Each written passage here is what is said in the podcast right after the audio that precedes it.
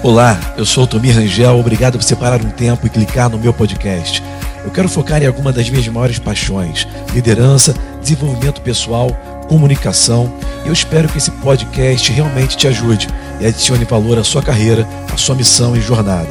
Obrigado por sintonizar e seja bem-vindo.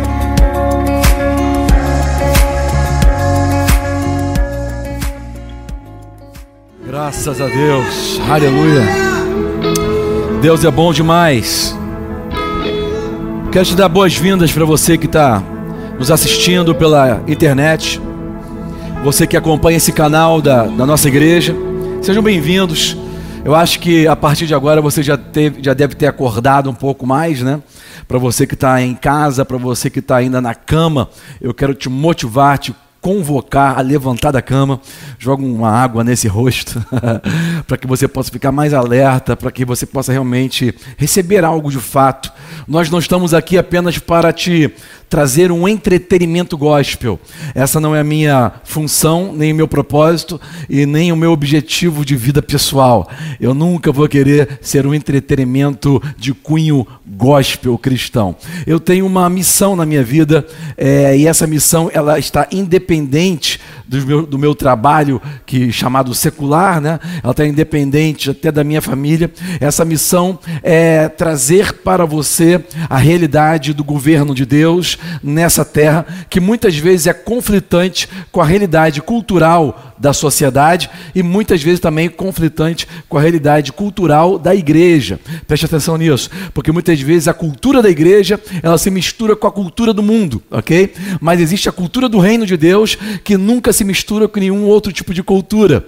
Eu, eu, eu, eu fico vendo isso muito claro com as, as palavras de Jesus quando ele veio reintroduzir o seu reino na terra. E tudo que Jesus pregava e anunciava tinha a ver, estava diretamente é, ligado à reintrodução da mentalidade do reino dele, das ideias da, da cultura do seu reino, ok? Algo que o homem havia perdido há muito tempo. E Jesus ele falava assim: Você pensa que eu vim para esse mundo para trazer paz. Eu não vim para trazer paz, eu vim para trazer dissensão, espada. E ele continua falando sobre a separação, ok? No meio da sociedade, até mesmo no meio da família haverá separação. E o que, que, ele estava querendo dizer com isso? Por que, que Jesus disse que ia trazer dissensão? Por que, que ele falou que ia trazer espada e separação? Porque trevas e luz não têm acordo, não existe é, acordo, não existe existe é, é, arranjo, não existe é, reunião ecumênica, não existe junção de ideias para um ideal de paz. Não, não, não, não. Só existe um tipo de paz no reino dele e não está misturada com nenhum outro tipo de paz cultural da sociedade e nem mesmo daquilo que nós instituímos como igreja, que ao longo dos anos tem se corrompido através de dogmas, ideias e interesses de pessoas que passam pela, pela liderança das igrejas aí afora. Por exemplo, nós estamos vivendo agora num caso no Brasil inteiro, com uma guerra institucional horrível do que está acontecendo é, no âmbito federal, né? entre o poder judiciário, que deveria ser um órgão moderador dos três poderes, ok? Mas nós vemos claramente que o Supremo, a Suprema Corte, ela está é, é, composta hoje de 11 ministros, ok? Que não foram concursados, que não foram eleitos, 11 homens que foram indicados por, é, é, é, pelos presidentes que vieram anteriormente nos últimos 25 anos, homens que viraram partido político, homens que estão é, magistrando em causa própria, homens que estão buscando defender, usando a lei federal, buscando defender bandido. Né? Nós temos o caso aí do ministro Barroso, que impediu uma ordem do Poder Executivo Maior de tirar do Brasil, expulsar do Brasil diplomatas da Venezuela. Um homem que se chama, que se chama diplomata na Venezuela, no Brasil. Ele é cabeça do narcotráfico na Venezuela, na América Latina inteira. O presidente Bolsonaro manda uma, uma, uma, um despacho tirando, expulsando esses caras daqui. A gente não tem mais nenhum tipo de relacionamento com a Venezuela, uma ditadura comunista. Ok? Aí chega um dos ministros do Supremo Tribunal Federal e impede a decisão do Poder Executivo Maior do Brasil. O que, que, é isso? A guerra está declarada, é uma guerra institucional, uma guerra de interesses. Eu fiz um vídeo agora no meu IGTV e, eu, e foi muito bem aceito, as pessoas estão vendo muito, vai lá no meu Instagram que você vai ver lá, ok? Eu fiz, quando parei o carro, assim, no final de um dia, meditando sobre os acontecimentos, ok? E uma coisa muito clara, que fica muito claro para a gente hoje em dia, é entender que todo o, o, o tudo que está acontecendo, toda essa crise, até mesmo até mesmo é, esse momento de pandemia mundial, ela está sendo potencializada, ela está sendo focada como uma ferramenta, entenda? Existe o vírus? Existe. O Covid existe? Existe. Ele foi criado pelos chineses? Foi. Não adianta tapar sol com a peneira. Aliás, as últimas quatro, cinco pandemias do mundo, das novas doenças que entraram no mundo, vieram pela China. São pestes chinesas. Não vou entrar no mérito se foi proposital ou não. Eu tenho para mim que foi, mas não vou entrar nesse mérito agora. Sempre foi. São armas biológicas, ok? Mas chegou aqui, chegou no mundo inteiro. Aliás, chegou exatamente nos inimigos da China, ou na, na, nas, nas maiores potências mundiais, aonde a China está querendo controlar, ou comprar, ou, ou, ou, ou dominar, ok? Ah, tudo bem, aí aconteceu essa pandemia, aí em nome da pandemia, o presidente, já no começo, o presidente do Brasil, Jair Bolsonaro, no começo desse ano, tinha alertado. Mas o que fizeram os governadores estaduais, principalmente Rio e São Paulo, Ceará, esses lugares onde tem é, muita entrada de turistas, na época do carnaval, fizeram eles? Soltaram o carnaval, foram com tudo, mesmo com o presidente avisando que já tinha pandemia no Brasil. E era notório, eu tenho amigos médicos que falaram, já tem casos de Covid no Rio de Janeiro, mas veio o carnaval com tudo, e todos os turistas trazendo aquela, aquela infecção para o Brasil. Os mesmos governadores que são esses é, é, hipócritas que estão nos governando no, no, em âmbito estadual, são os mesmos que depois fecham todas as cidades dos seus estados, trazendo terror, em conluio com, com, a maior, com as, com as grandes redes de televisão, de mídia, com a extrema imprensa, ok? Trazendo terror. Hoje, se você assiste Jornal Nacional, tu fica doente.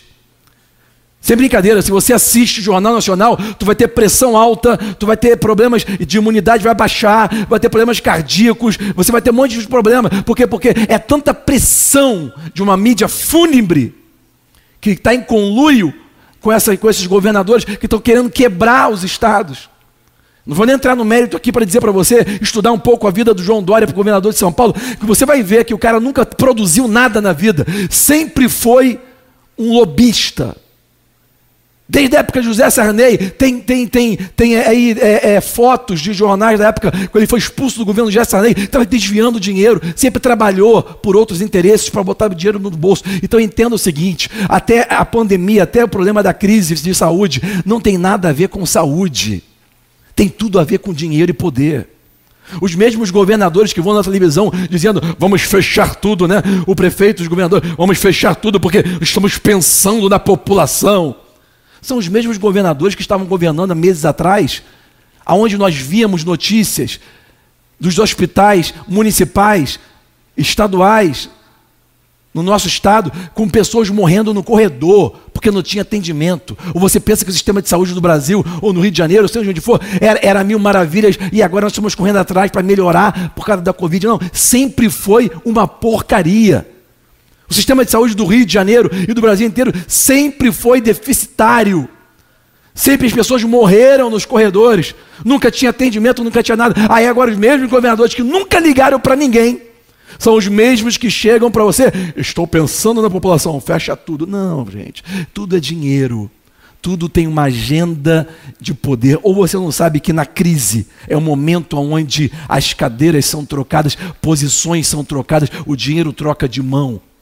Em nome da crise, traz dinheiro do governo federal, ok? Liberado por um Congresso corrupto federal a Câmara de Deputados e o Senado, que aprovam milhões e centenas de milhões de reais para que esses governadores botem a mão no dinheiro sem nenhum tipo de responsabilidade fiscal, sem nenhum tipo de, de responsabilidade de fazer o que, tá, o que eles podem fazer com o dinheiro. Por isso que nós temos hoje aí um governador do Rio de Janeiro que está a ponto de ser impeachmentado, a ponto de ser é, é, é, é preso, devido ao tamanho do escândalo. No Amazonas a mesma coisa. São Paulo a mesma coisa. Uns absurdos completos. Você pode só, só você comparar um estado com outro, Rio com Minas, você ver a diferença. E eu estou abrindo aqui esse, esse nosso culto, porque Deus ele nos chama para prestar um culto racional. Deus ele não te chama para você ficar irracional em um culto. Deus não te chama para você é, é, é, apenas participar de maneira religiosa em cultos, em aglomerações, em congregações, em agrupamentos. Não. Deus te chama para você se juntar e todos raciocinarem em linha com o que Ele vai falar. E eu já estou mostrando para vocês aqui alguns pontos deficitários do governo estadual, do governo federal no nosso, nosso país para te mostrar que não funciona, o governo desse mundo não funciona, nunca funcionou. Foi por isso que Jesus trouxe de volta, reintroduzindo para a terra o seu governo, o seu reino. As pessoas falam comigo assim nas mídias sociais, mas Altomir, eu não misturo religião com política. Então você fica com a sua religião, porque a Bíblia não é religião, o governo de Deus não é religião, o governo de Deus é política, é a política dos céus na terra. Seja feita a tua vontade, como é feita aí no céu, seja feita aqui na terra. Deus no céu não é um pastor, não é um profeta, não é, não é um apóstolo. No céu, Deus é um rei. Sabe o que significa rei? É uma posição política de governo, é uma posição absoluta de governo. E quando nós começamos a entender que Jesus nasceu como uma figura política, ele nasceu como um rei, quem tentou matar ele foi um rei, o rei Herodes, ok? E quando você começa a entender os evangelhos, você vai ver que Jesus nunca foi uma ameaça religiosa, Jesus nunca foi uma, uma figura religiosa. Tentar comparar Jesus com outros líderes religiosos é uma afronta para ele. Jesus ele veio como rei, nunca, tinha, nunca teve dúvida de quem ele era, ele nunca tentou competir com nenhum outro governo. Ele apenas veio trazer o governo dele. Deixa eu falar uma coisa sobre o governo de Deus, sobre o reino de Deus. O reino de Deus, para funcionar, não precisa que os outros reinos saiam.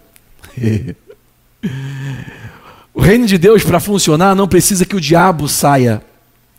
Deus não está competindo com o diabo.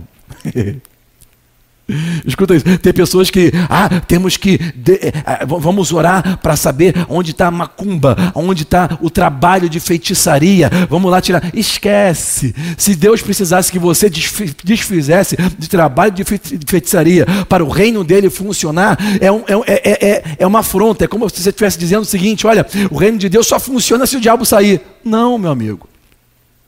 O reino de Deus funciona apesar do diabo.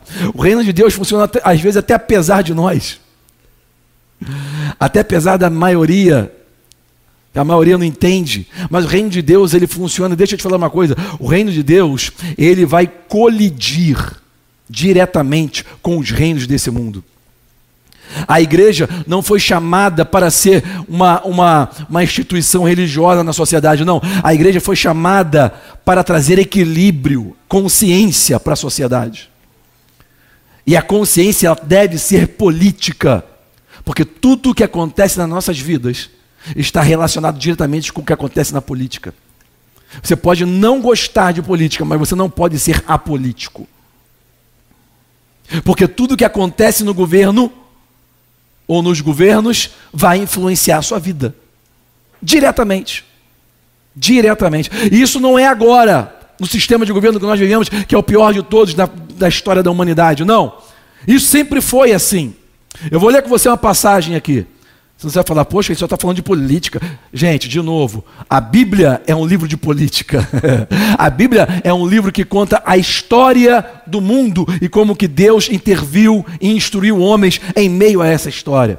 Deixa eu ler com você lá em Êxodo, vamos ver logo no começo. E eu gosto do livro de Êxodo, sabe por quê? Êxodo literalmente significa saída. Então quando eu leio o livro de Êxodo, eu estou lendo as saídas de Deus, ok? Eu estou lendo mensagens que vão provocar saídas dos problemas que nós estamos estamos enfrentando. Se você está no meio de uma crise, o que você precisa hoje é de saída. Então vamos ler Êxodo, porque Deus tem saída para a sua crise. Êxodo capítulo 2, lá no comecinho, versículo 11, diz assim: e aconteceu naqueles dias que, sendo Moisés já grande, saiu aos seus irmãos. Preste atenção nisso. Ele saiu aos seus irmãos. A Bíblia está tá te deixando claro que Moisés, nessa época da vida dele, já com 40 anos de idade, já homem, formado, com toda a ciência, com toda a tecnologia e entendimento do, egípcio, da, da, do Egito, que era o maior de todos da época, era a maior potência mundial da época, ok? Ele foi treinado em todas as línguas, em toda a ciência, em, todo, em toda a, a, a, a questão bélica também, de militar. Ele era um general, a Bíblia fala. Moisés era um general e Moisés falava muito bem. Moisés era um político. Moisés era figura política. Moisés foi criado junto a Faraó. Moisés foi adestrado, treinado, ensinado desde que nasceu. Só que a Bíblia deixa claro aqui que ele foi aos seus irmãos, ou seja, ele sabia de onde que ele tinha vindo, ele sabia que a, o tom de pele, a cor dele, a, a fisionomia dele não era igual dos egípcios, ele sabia que ele era um hebreu adotado. Por isso que a Bíblia fala que ele foi aos seus irmãos e atentou, ou, ou prestou atenção, ou, se, ou tomou as dores das suas cargas. Ele olhou para os seus irmãos e ficou com pena daquela escravidão. Entenda que um chamado na vida de alguém tem tudo a ver com os outros, não com ele próprio. Porque o seu chamado, o seu propósito na sua vida não vai te beneficiar, vai, na verdade, vai te gastar em favor de outros. O propósito de vida que vai te trazer felicidade, alegria, plenitude de vida, o seu chamado, propósito, destino, seja o nome que você queira dar, ok? Ele vai te gastar. Ele vai gastar os anos que você tem de vida nessa terra para o benefício de outras pessoas. Moisés, quando começou a tomar consciência do propósito dele, ele olhou para a carga dos seus irmãos. E movido com compaixão, a Bíblia fala o seguinte: ele viu que um varão egípcio teria a um varão hebreu de seus irmãos. Estava maltratando. Um daqueles guardas estava maltratando os seus irmãos hebreus de maneira muito mais que deveria fazer. E a Bíblia diz assim: E olhou a uma e a outra banda de um lado e de outro, e vendo que ali não tinha ninguém, ele feriu o egípcio e escondeu o seu corpo na areia. Ou seja, Moisés ele interviu. Ele já estava com consciência do seu chamado. Ele sabia que ele tinha sido chamado para liderar aquele povo, como? Politicamente. A salvação viria através da política, viria através do seu, da sua influência, do seu preparo. Era um general, era um político, era filho de Faraó, como se fosse filho de um presidente, filho, era muito mais que presidente. faraó era considerado até uma figura como se fosse um deus. Okay? Moisés já tinha, já tinha entendido que todo o seu treinamento e capacidade servia, iria servir para libertar o povo hebreu, que já estava há 400 anos, quatro séculos, geração após geração, escravo daquele governo, porque toda a população é escrava do seu governo, ou para ser livre, ou para ficar aprisionada. Moisés sabia que ele ia, na sua posição política, libertar aquele povo. E ele tomou uma iniciativa. Ele feriu aquele guarda e depois o egípcio enterrou o corpo dele que acabou morrendo. Para você ver como é que Moisés era bom. Moisés era, era igual John Wick. Você já viu o filme John Wick? É, é, é um tiro na testa, um teste rápido. ele feriu rapidamente, o cara morreu. Você vê como é que o cara era bom. Era treinado. Moisés, ele, ele não deu só um, um, um matalhão, ele pegou o cara rapidinho, crava a papum, matou o cara. Foi rápido. Você vê como é que Moisés era bom.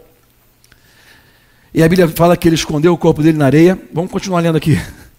Versículo 13. E tornou a sair no dia seguinte. Aí no dia seguinte ele volta para aquele lugar onde ele foi ver os seus irmãos escravos, ok? Ele volta, tornou a sair no dia seguinte. E eis que dois varões hebreus estavam brigando entre si.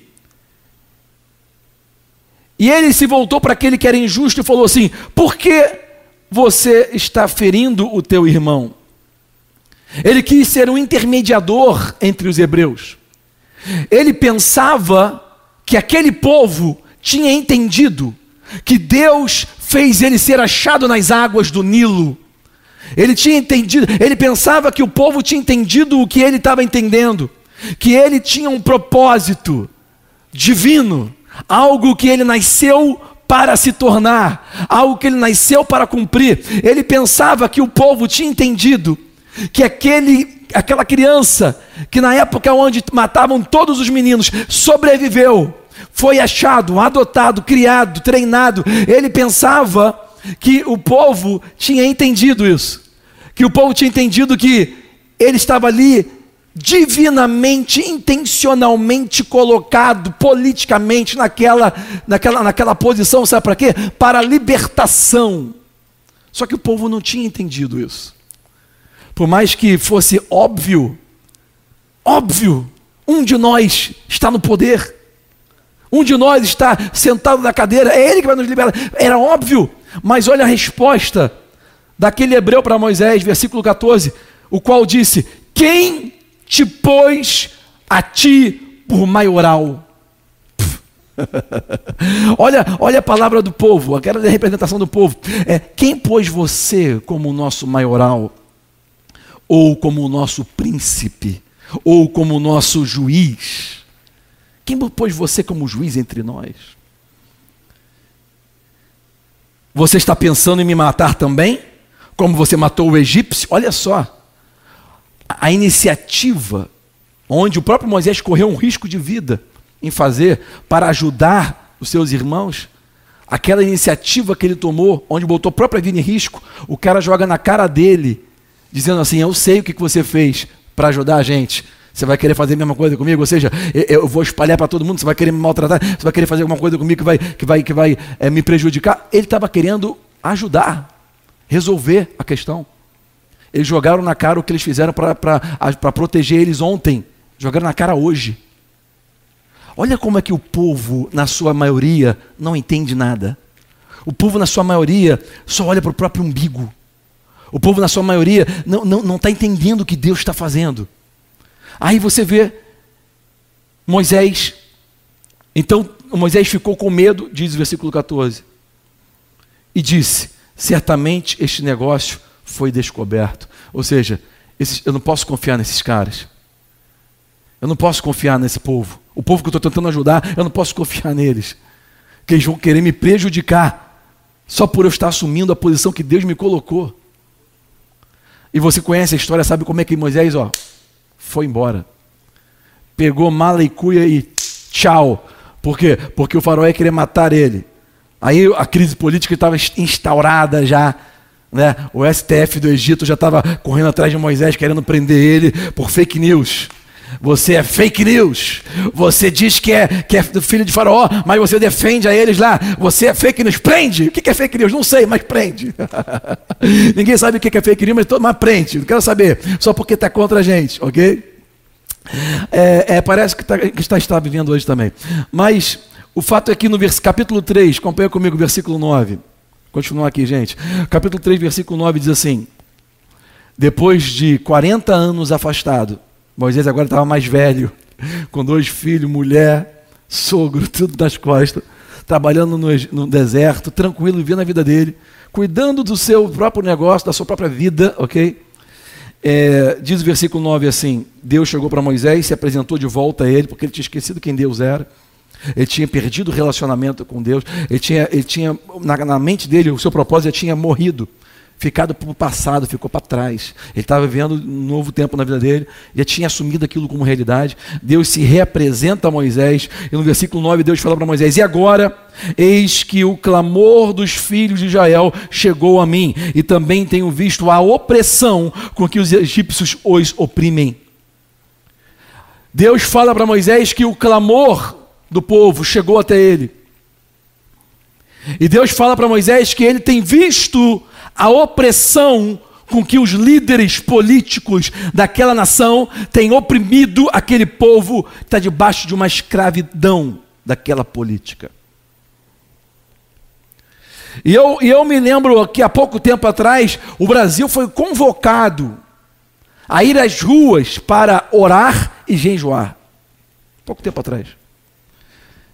E eu percebo que logo depois do clamor do povo de Deus, a crise institucional ela se maximizou. Logo depois, o Serginho Malandro Moro é, Judas Iscariote da Silva, ele pede demissão. E nós já temos visto claramente, pelas suas narrativas, que ele, foi, que ele entrou naquele governo apenas para fazer um conluio junto com o PSDB, partido que ele era associado, com seus líderes, etc. Aí nós vemos hoje a Polícia Federal começando a agir, porque, porque quando ele estava no poder lá, é, um ano e cinco meses, um ano e seis meses, algum tempo, nada acontecia no Brasil. Aí você começa a ver que as coisas começaram a acontecer. Então perceba que existe um clamor, e o clamor move o rei dos reis. E o rei dos reis, com seu governo eterno, imutável, imbatível, invisível, mas real, ele vem colidir com os governos da terra, ele vem com uma colisão, ele vem para, para, para, para colidir, porque o, o reino de Deus não tem, não tem pacto, aliança com nenhum tipo de cultura, o reino da terra. E quando ele vem, é para desfazer, para depois plantar e para depois crescer. Jesus veio reintroduzir esse reino na terra. Nessa passagem do Velho Testamento que serve como um exemplo para nós. Aliás, tem muitas pessoas que não gostam do Velho Testamento. Deixa eu falar. O próprio apóstolo Paulo, que escreveu a maior parte da Bíblia, e principalmente no Novo, nas, eh, nas epístolas do Novo Testamento, ele fala que todo o Velho Testamento serve, serve como exemplo. Ou seja, você pode aprender sofrendo, você pode aprender como que os outros sofreram. É melhor aprender com, com o sofrimento dos outros, ok? Olha o que aconteceu aqui: Moisés foi embora, Deus se representa a ele e fala que tem visto a opressão do povo e como o povo tem clamado. E quando o povo clama a Deus, Deus ele se intromete nos assuntos da terra. Deus ele não vai se intrometer na sua vida, nem nos seus negócios, se você não o convidar para fazer. Deus sabe o que você precisa, mas ele só dá se você pedir, buscar e bater na porta. Deus ele pode tudo, mas ele só pode através do poder que opera através de nós. Perceba que Deus vai usar você para abençoar você. Deus vai usar você para abençoar a sua nação. Deus vai usar você para abençoar a sua sociedade, o lugar onde você vive. Você é parte da solução daquilo que você está buscando. Só você, você, eu não sei se você escutou o que eu estou falando. Se você pensar nisso que eu estou falando, você vai mudar a sua postura. Você é parte da solução daquilo que você busca de mudança na sua vida. Versículo 10 do capítulo 3. Deus fala para Moisés: Vem agora, pois eu te enviarei a Faraó. Eu vou te enviar lá a autoridade máxima daquela, daquele governo, para que você tire o meu povo, os filhos de Israel, do Egito. Preste atenção no versículo 11. O versículo 11 é a resposta de Moisés para Deus. Aquele Moisés que tinha sido treinado na política militarmente no Egito. Aquele Moisés que tinha sido rejeitado pelo povo, porque o povo não via o chamado de Deus, o propósito, o destino de Moisés naquele lugar. Depois de 40 anos, Deus fala de novo com Moisés, falando para ele voltar lá. Olha a resposta de Moisés no versículo 11. Moisés disse a Deus: Quem sou eu? Quem sou eu? Para que eu vá a Faraó e tire do Egito os filhos de Israel. Olha a resposta de Moisés: Quem sou eu? Eu não sei se você já falou isso para Deus. Quem sou eu? O título dessa mensagem é A Fé que te guia você só é guiado por aquilo que você acredita. Nem se você ouvir a palavra de Deus, se você não acredita, você pode até achar a palavra de Deus, essa, essa instrução bonita, é, é realmente verdadeira, mas se você não acreditar, você não vai seguir. Você só segue a sua fé, aquilo que você crê. Se você crê que a doença é, que está aí, esse Covid, é mais poderoso do que a palavra de Deus, você não entra nem no elevador junto com a pessoa que está no elevador. não é isso que está acontecendo? Porque o que te guia é o que você acredita. Não é Deus que está te guiando, nem o diabo. O que está te guiando é o que você acredita, é o que você estabeleceu na sua mente, é o que o seu coração agora está tá conduzindo você como verdade. Se você pensa que aquilo é verdade, você vai ser guiado por aquilo, a fé que te guia. Você tem que ter uma restauração da sua fé. A fé de muitas pessoas está sofrendo um colapso, porque estão crendo mais negativamente do que positivamente. Escuta isso.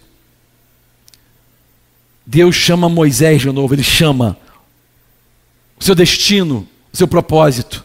Escuta que eu vou te falar, ponto número um. Muitas vezes o nosso chamado morre na nossa cabeça, mas não morre para Deus. Os propósitos pelo qual você nasceu Pode passar o tempo, mas ele não morre. Às vezes você pensou que aquilo que aquilo que tinha tão aquela chama que estava dentro de você, aquilo que você tinha tanta confiança que era Deus na sua vida, de repente deu tudo errado, as pessoas te rejeitaram. Você você viu que as portas fecharam e você falou: "Ah, não é de Deus". Talvez você esteja vivendo já há muito tempo uma outra realidade, que você sabe que você não está feliz, você nunca será feliz vivendo quem você não nasceu para ser. E Moisés, ele estava no deserto com seus filhos, com a sua mulher, tudo certo, mas ele não era aquilo ele era para ser o libertador, a figura de Jesus do Velho Testamento, ok? E, e, e, Deus chama ele falando assim: olha, você pensa que seu chamado morreu, mas o chamado, o propósito, o destino nunca morre. Tu pode até envelhecer, mas seu chamado continua te chamando. Então esse é o ponto número um, entenda. Uma coisa interessante quando você pensa a respeito de destino tem muita gente querendo ensinar sobre destino hoje em dia, mas entenda o seguinte: uma coisa interessante, uma peculiaridade do chamado, do destino, do propósito de vida é que ele nunca morre. Você pode até envelhecer, o tempo pode passar, mas aquilo que você nasceu para ser vai ficar sempre te chamando. E você não será feliz se você não se doar para isso. E aqui a gente vê que Moisés ele responde para Deus assim: quem sou eu para ser o libertador? Quem sou eu? Perceba que Moisés agora não era mais aquele jovem de 40 anos seguro, forte. Moisés agora era um homem de 80 anos que não tinha mais segurança naquilo que ele pensava que era o seu chamado. Então escreve essa palavra aí, onde você tiver, insegurança. Porque eu quero que você entenda: o que mata o chamado em nossas vidas, o que mata o propósito da nossa vida, o que mata o seu destino? Insegurança. Insegurança é uma assassina de destinos.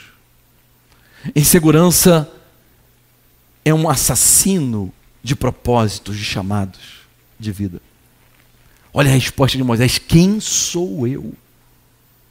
Insegurança estava assassinando o seu chamado. A sua insegurança está fazendo muitas pessoas esperarem. Você vai entender isso já já. Escuta aqui. Pega a minha mão aqui, pega a minha mão. Psiu, eu, eu, você. Está igual o Siqueira Júnior. Ei, pega a minha mão aqui. Você vai entender agora. Vamos lá. Aonde nasce a insegurança? Na vida de um homem que foi preparado para ser libertador. Como que agora ele chega para o próprio Deus e fala para ele assim: Quem sou eu? De onde nasceu essa insegurança? Ah, porque ele ficou muito tempo no deserto. Sim, mas de onde que nasceu lá no deserto? onde, como que ela foi desenvolvida dentro dele? Como que a insegurança nasce em você sem você perceber? Anota o que eu vou te falar. Escuta isso insegurança, ela nasce, ela tem o seu início na comparação. É quando você compara você mesmo com os outros. Quem sou eu? É quando você compara você mesmo com as pessoas a seu redor. Aonde nasce a insegurança? Vem da comparação. Quando você compara a sua condição de vida com a condição de vida de outros. Mas ele pode fazer mais do que eu, ele tem mais condição. Olha a minha condição, eu, eu, eu vivo num deserto. Olha a minha condição agora, eu vivo é, é, é, no meio da, das ovelhas, não, não, tem nem gente perto de mim, eu, eu não converso com ovelha o dia inteiro. Eu converso com, com os bichos. Quem sou eu? Da onde que nasce a insegurança? Da comparação. Talvez a sua comparação com outras pessoas mais novas. Talvez a sua idade seja um motivo de comparação que está gerando insegurança na sua vida, porque você vê outras pessoas mais jovens e fala assim: ele pode melhor, ele é mais jovem, está mais forte. Moisés já tinha 80 anos de idade. Então ele se comparava: quem sou eu? Olha a minha vida, olha a minha condição, olha a minha idade. Quem sou eu para fazer isso? Talvez, talvez a sua insegurança nasceu da comparação que você faz da sua história de vida com a história de vida de outras pessoas. Mas eu, eu passei por tudo aquilo, eu sofri tanto, não dá mais para mim. Deus sabe o que eu passei. Tem muitas pessoas que falam para mim assim: Altomir, é bonito o que você está falando, mas você não sabe da onde que eu vim, o que eu vivi, o que eu passei. Talvez essa comparação de história de vida está trazendo insegurança. É onde nasceu a insegurança. Você não se sente mais digno, porque você sempre tem uma história ruim na sua vida. Insegurança é a assassina dos destinos assassina dos chamados, dos propósitos. Aí você vê Deus conversando com Moisés, porque na sua insegurança, Deus agora tem que trazer segurança. Deus teve que vencer os argumentos de Moisés.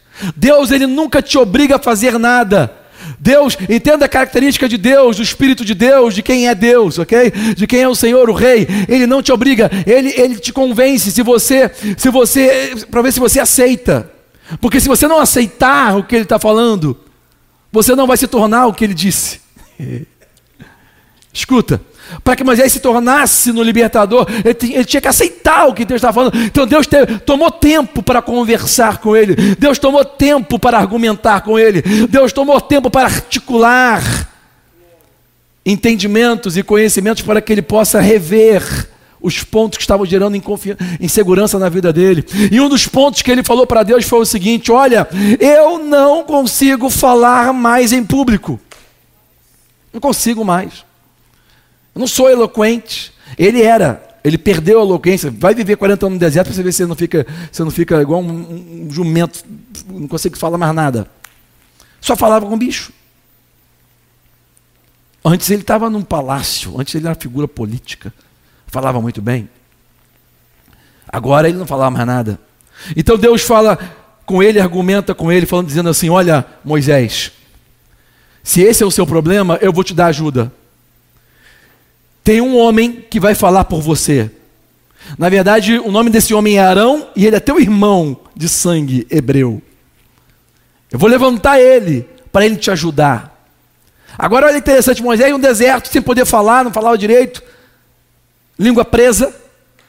Ele precisava de ajuda. Deus falou que ia dar ajuda para ele, mas entenda a peculiaridade da ajuda. Se você é uma pessoa que está esperando ajuda, que Deus envia ajuda para você se mexer, entenda, esse é o ponto número dois ou três, já me perdi. Entenda esse ponto. A ajuda só vem depois do seu sim. Moisés tinha que falar sim para Deus, para depois Arão aparecer. Arão não veio buscar ele num deserto para ele obedecer ao chamado, a, a, a, ao seu destino, não. Ele tinha que falar sim para o propósito, sim para o chamado, para o destino, para que depois ajuda aparecesse. A ajuda vai vir, mas primeiro você tem que dizer sim para Deus. Então, esse é o meu ponto número dois. Eu vou pular logo aqui para o ponto número três. Foi o que eu mencionei rapidamente anteriormente. Perceba que Deus argumentou com Moisés para que ele pudesse finalmente dizer sim para o chamado. E quando Moisés disse sim para o chamado, ele largou a família. Deixou, não largou literalmente assim de maneira pejorativa. Ele largou a família com seu sogro, seus filhos lá guardados, com a sua mulher Zípora, todo mundo lá, Gerson, fica aqui me esperando. Ok? E ele foi cumprir o chamado. Por quê? Porque o seu chamado vai exigir de você, vai gastar você. O seu chamado não tem a ver com você. O seu chamado, o seu destino tem a ver com as outras pessoas. O seu sim não é para você. O seu sim é para que os outros sejam beneficiados. O sim de Moisés tinha a ver em libertar o povo. Não era a vida dele. Ele já estava liberto. Ele já estava longe daquilo. Ele já tinha uma outra história. Mas Deus falou: diz sim para você voltar para o chamado que tem a ver com as outras pessoas. E é bom você ficar com isso em mente, porque porque muitas vezes nós pensamos que o chamado vai melhorar a nossa vida. Às vezes parece estar melhorando, mas na verdade está te comprometendo, meu camarada. Tu está ficando amarrado cada vez mais e na verdade você vai ter mais responsabilidade nas suas costas, mais peso nas suas costas, mais gente vão no Twitter, no Instagram, no Facebook falar mal de você, ok? Mais gente vai começar a se levantar contra você porque você está botando a cara tapa, porque está voltando para tentar ajudar os outros. O seu chamado, o seu sim tem a ver com os outros, não com você. E esse é o ponto número 3. Eu tenho que estar terminando agora essa mensagem, senão nós vamos muito além. Eu sei que eu tenho um tempo, nós já estamos já chegando ao nosso tempo final aqui, mas eu quero te mostrar mais uma coisinha rapidamente. Trazendo para o Novo Testamento, Lucas deixou registrado no seu Evangelho, no capítulo 3, 16, perdão, e no versículo 16, diz assim: a lei, ele relatou algo que Jesus falou, ok? A lei e os profetas duraram até João. A lei e os profetas duraram até João. Ele está se referindo a João Batista. Desde então, ou a partir de, é anunciado o reino de Deus. As leis e os profetas duraram até João. A partir de João Batista, ele foi o primeiro pregador a anunciar a respeito da reintrodução do, seu, do governo de Deus na terra. Então ele fala a partir de João, a partir de, ou então, é, é, desde então, é anunciado o reino de Deus, o governo de Deus, a política de Deus, a maneira de Deus governar, a maneira de Deus administrar, a maneira de Deus julgar, a maneira de Deus ver as coisas, o seu reino, a sua administração, a sua gerência, ok? A maneira dele governar. A partir de João Batista, ele foi o primeiro a começar a reintroduzir o reino. Virá um após mim, ele vai trazer os seus ombros as chaves do seu, do seu reino. E, e a partir então Jesus deixou claro: olha, desde João é anunciado o reino de Deus e todo homem emprega força para entrar nele. Só essa outra parte que ele falou dessa frase já é uma pregação. Por quê? Porque o reino de Deus, ele não vem de maneira religiosa, ele não vem de maneira piedosa, ele não vem de maneira é, é, é, inferior. O reino de Deus, ele vem por cima. Ele vem quebrando tudo. Pau! Onde está, onde a sua vida não está alinhada, ele vem batendo, vem confrontando, vem te perturbando. O reino de Deus, entenda, reino de Deus não é igreja. Reino de Deus é um governo, entenda isso. A igreja, ela quer saber quanto de dízimo você está dando, quanto de oferta você está dando, se você está sendo é, fiel no seu casamento. Não, não, não, não. Isso é, isso é religião. Entenda o reino de Deus. O reino de Deus é um governo. O governo mete a mão em tudo da sua vida. Você tem que declarar tudo que você tem para ele. Você tem que, tem que declarar na sua, na, sua, na sua declaração de renda tudo o que você tem, tem que dar a ele o que é da parte dele, tudo que é de César tem que dar a César. Ok? As pessoas tratam Deus como religião, por isso que não dá a Deus o que é de Deus, só dá a César o que é de César, porque trata César como um governo e trata Deus como, como um, um, um padrinho, como um, um pastor, um, um padre. Não, Deus é rei. Deus é superior ao seu presidente da república, é superior ao seu governador, é superior ao seu prefeito, Deus é superior à, Covid-19, Deus é superior a qualquer tipo de vírus, qualquer tipo de situação, o governo dele está acima e você tem que prestar conta de tudo da sua vida a esse governo, se você quiser viver dentro desse governo. Por isso que os homens empregam força tem que mudar muita coisa na sua vida para poder, poder se alinhar. Está me entendendo? O problema, o problema não, a solução é que os homens, quando começam a entender o reino de Deus, começam a ver que o que eles precisam na sua vida é desse reino. Por que, que o mundo muitas vezes não aceita a religião cristã? Porque os homens não perderam uma religião. Adão nunca perdeu uma religião. Adão, quando pecou, ele perdeu, perdeu o governo de Deus sobre a vida dele. Ele perdeu o domínio, ele perdeu a autoridade, ele perdeu a administração, a política dos céus. Ele perdeu o governo de Deus. Adão não estava no céu quando ele pecou, ele estava na terra. E o que, que ele perdeu? Ele perdeu o domínio que ele tinha. Jesus veio remir. E o que significa a palavra remir? Trazer de volta o direito que você havia perdido. Ou seja, Adão, na verdade, perdeu o governo. Jesus veio para trazer de volta, remir a raça, trazer de volta o reino de Deus para os homens. E botar de volta o homem no reino de Deus. São dois trabalhos. Porque o reino de Deus já está aqui, mas nem todo mundo está dentro dele.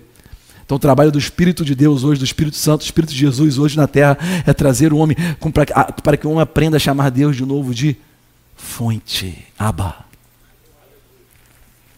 Você tem que ser reintroduzido ao reino. Essa é a fé que tem que te guiar. Tem muita coisa para falar mais com vocês aqui. E eu só quero fechar esse entendimento de Lucas 16, que diz o seguinte: Existiu um momento na vida de Jesus onde ele teve subiu um monte com três de seus discípulos. E aquele momento é chamado biblicamente como o monte da transfiguração. Para mim, aquele momento é chamado do monte da transferência. Porque embora houvesse acontecido uma transfiguração física, ele na verdade a Bíblia fala que Elias e Moisés apareceram para ele e transferiram para ele. Como ele havia anunciado em Lucas 16, que é, é, a lei e os profetas duraram até João. E a partir de João, que anunciava o próprio Jesus, começou a ser anunciado o reino, o governo de Deus. Naquele momento da transfiguração, na verdade, foi uma transferência entre a lei e os profetas para o reino. Jesus foi o representante do reino de Deus na terra, aquele que veio reintroduzir o reino de Deus na terra. Quem está me seguindo diz amém aí em casa. Então perceba que ali foi o monte da transferência, onde Elias e Moisés. Quem foi Elias e Moisés? Homens que usaram poder sobrenatural do reino de Deus na terra, antes do reino ser introduzido na terra. E esse poder sobrenatural do reino de Deus era o poder original que o homem tinha, o poder adâmico que Adão usava na terra. Adão tinha o domínio, tinha um governo. Adão usava poder sobre a terra sobre tudo que existia na terra, ele dominava sobre tudo, ok? Elias e Moisés, quando trouxeram fogo do céu, quando fizeram maravilhas em, é, através do nome de Deus, eles tocaram no poder adâmico que o homem havia perdido e que Jesus veio restaurar. Eu não sei se eu estou falando rápido demais, não sei se dá para você entender. Jesus veio restaurar o poder adâmico para os homens. Moisés e Elias eram representação desse poder. Homens que tocaram nesse poder no Velho Testamento.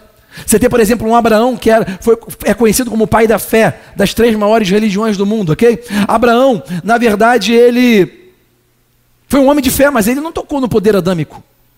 Ele nunca fez nada sobrenatural. Nunca mexeu nesse poder. Os únicos que mexeram nesse poder foi Elias e Moisés, ou seja, os profetas e a lei. Eles tocaram no poder. Porque profetas era a representação do próprio Deus na terra, a voz dele, e a lei era a representação da sua vontade. Então tocaram no poder no Velho Testamento. Por isso que eles apareceram naquele monte da transfiguração. É, foi a transferência da operação de maravilhas e milagres para a vida de Jesus. Quem está me seguindo? Foi, foi, um, foi um ato oficial de transferência no governo.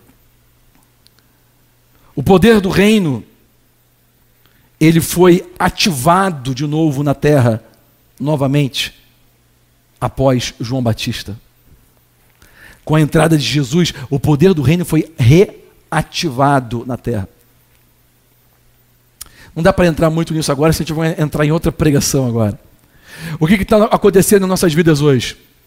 E eu vou falar, eu sei que você está me assistindo, você talvez esteja em vários estados do Brasil, cidades, bairros e até fora do Brasil, mas eu quero te dar um exemplo pontualmente do que está acontecendo no Rio de Janeiro, que é que já um estado capital do Brasil, é um estado onde acontecem os maiores escândalos do Brasil, é um estado onde nós temos estigmas de corrupção abusivas, é, é o estado onde nós temos é, é, vários governadores, ex-governadores presos, que foram presos e estão sendo presos.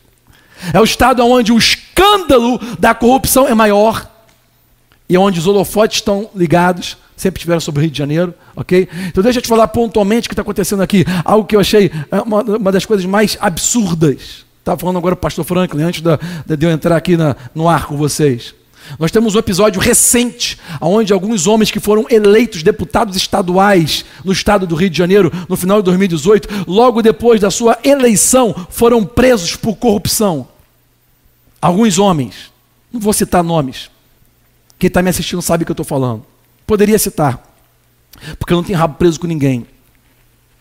Mas, por amor a esses homens, para que eles possam chegar mais perto de Deus, não vou citar os seus nomes, ok? Porque eu aprendi com um homem, um homem poderoso que faleceu há pouco tempo atrás, chamado Ravi Zacarias, onde ele falou assim: você não pode arrancar o nariz de um homem depois dar uma flor para ele cheirar. Então eu não vou falar, te chamar pelo nome, tá? Mas se você estiver me assistindo, preste atenção, para que haja consciência e convencimento do Espírito Santo na sua vida. Porque ninguém pode mudar ninguém a não ser a própria pessoa. Esses homens que foram eleitos deputados estaduais foram presos. Estavam lá em Bangu, oito, sei lá onde. Sabe o que aconteceu? Olha que coisa bonita que acontece no estado do Rio de Janeiro. Só, parece que só aqui acontece isso. É um estigma de corrupção. É, é, é a própria Câmara alerge dos deputados estaduais aqui no Rio de Janeiro foi no presídio diplomar aqueles homens para que tomem posse dos seus cargos presos atrás de grades.